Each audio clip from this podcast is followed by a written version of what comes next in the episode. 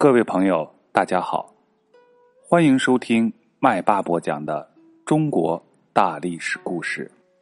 继续播讲明朝时期的故事。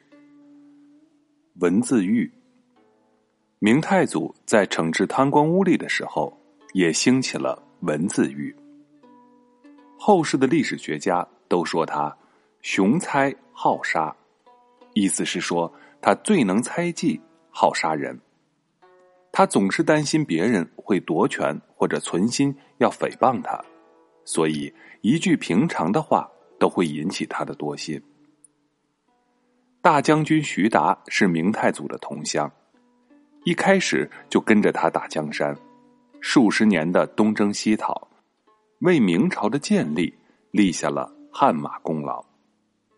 徐达的妻子谢氏与朱元璋的妻子马氏。本来相处很好，亲如一家。朱元璋当皇帝之后，马皇后还常请谢氏到宫中饮宴。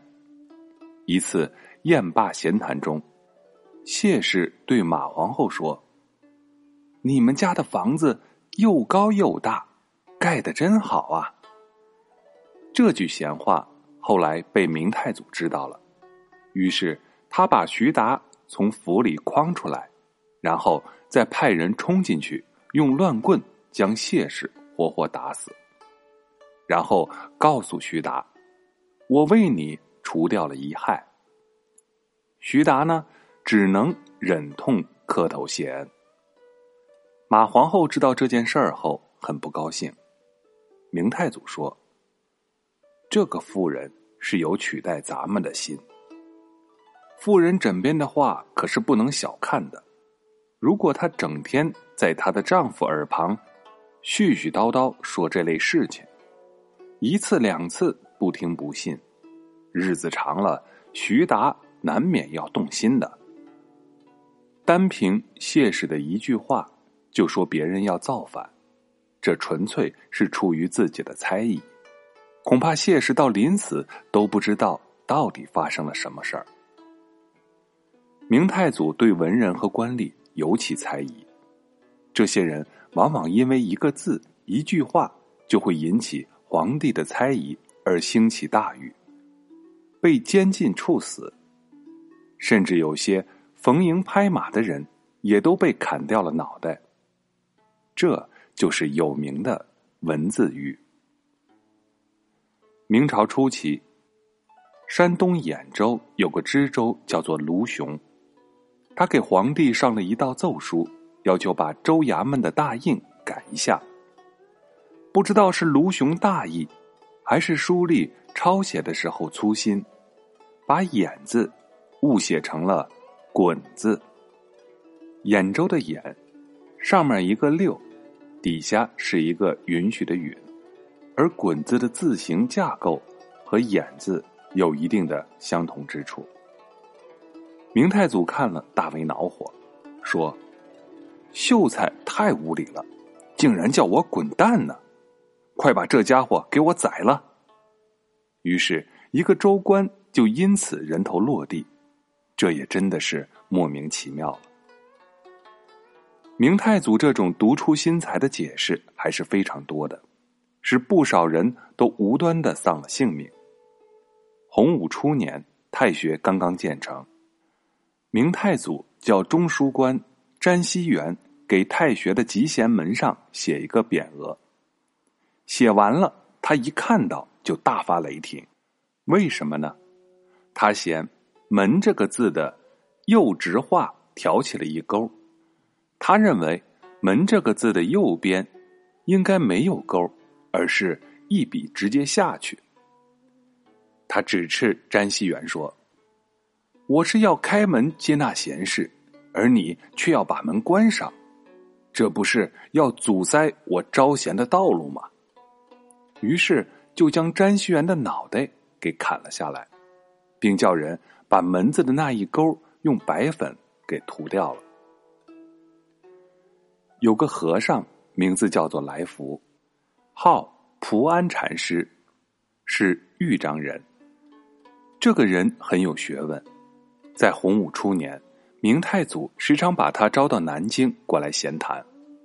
有一次，朱元璋在宫中设宴招待他，和尚过意不去，就想恭维一番，便写了一首感谢皇帝恩德的诗：“金盘苏和来书玉，玉盏提壶出上方。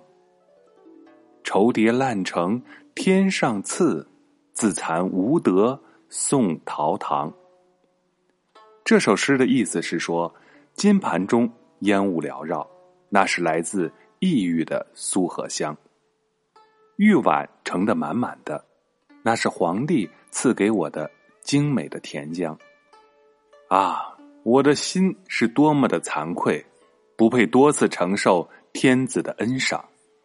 我是个十分平庸的人。没办法歌颂像尧一样贤明的皇上。这首通篇都是歌颂的词句，明太祖却硬说诗里的“殊”字，就是特殊的“殊”，分开来就是“歹”和“猪”这两个字，是骂他不是好东西；而“无德宋陶唐”是骂他缺德，不配做像尧舜禹那样的贤君。他大嚷着：“何物奸僧如此大胆？”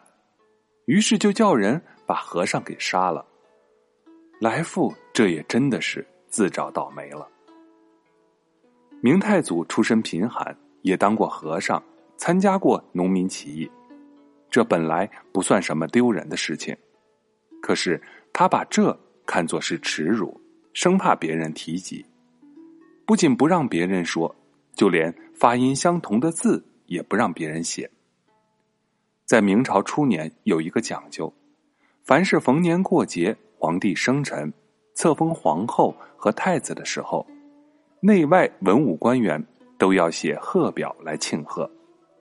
杭州的儒学教授，啊，儒学教授就相当于现在的校长，徐一奎，替杭州知府写了贺表，其中有。光天之下，和天生圣人为世作则的词句，这都是颂扬皇帝的美好词句。没想到明太祖见到贺表之后，竟然怒气冲天，大骂道：“俘虏竟敢如此侮辱我！”在场的大臣们都是个个目瞪口呆，莫名其妙。实在看不出贺表中有什么不敬的地方。明太祖对他们解释说：“喏，这里的‘光’就是剃光了头发，‘生’就是僧，讽刺我曾经削发当过和尚。则与贼读音相近，是骂我起兵造反当过贼。于是就下令把徐一奎给杀掉了。”这一来，大臣们全都害怕了。字义相同的杀头，字音相近的也要杀头。照此下去，该要杀多少人呢？谁还敢写字说话呢？于是，管礼仪的大臣战战兢兢的对明太祖说：“下边的人都很愚昧，能不能颁发一个样式，叫他们永久的遵守？”明太祖随后真的亲自写了一个格式，发布到全国各地。格式不过是个外形或者是框框，这也代替不了行文用词。像明太祖这样胡乱解释是防不胜防的。所以，尽管有了格式，文人被杀的仍然不少。像北平府学训导赵伯宁，在他的信签中有。垂子孙而作则，一句话被杀了。常州府学训导写了“瑞幸生之”四个字而被杀，因为“则”和“贼”的发音相近，“生”和“僧”同音。怀庆府学训导因为写了“遥瞻帝妃”四个字而被杀掉，因为他写的这个“妃”是上面是个“户”，底下是个“非常”的“非”。和非常的“非”是同音的。这时，一个县立学校的校长因为写了早世太平”四个字而被杀，因为“早逝”和“早失”这两个字的音是相近的，等等等等，像这样滥杀无辜的事件还很多。在这种文字狱中，只有一个人侥幸的逃脱了明太祖的屠刀。这个人叫做张学正，他为人耿直，敢说真话，曾经做过翰林院的编修官。明太祖讨厌他饶舌，所以就把他贬为山西蒲州学政，学政就是州立学校的负责人。从此他就做了学官。一次，他照例呈进贺表，在贺表上有“天下有道”和“万寿无疆”。这两句话，明太祖还记得他的名字，看完之后不禁火冒三丈，说：“这个老家伙还在诽谤我。”于是派人把张学正抓过来到京师，当面问他：“你骂我是强盗，这回看你还有什么说的？我要把你送交司法衙门治罪。”张学正并不畏惧，从容的说。臣有一言，说完就死。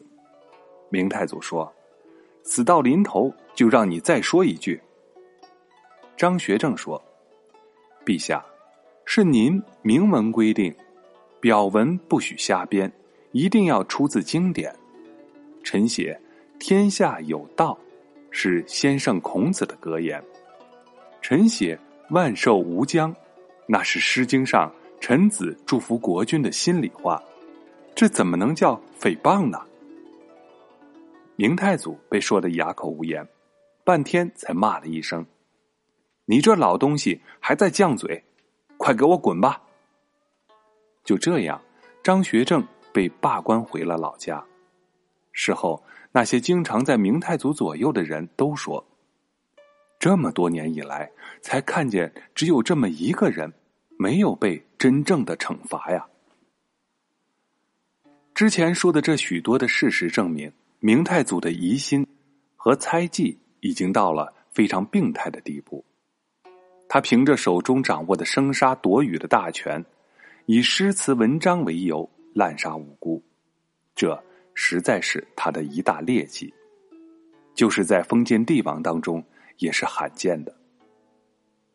好了，本节的故事就讲到这里，在下一节。麦霸要给大家讲明太祖正能量的故事。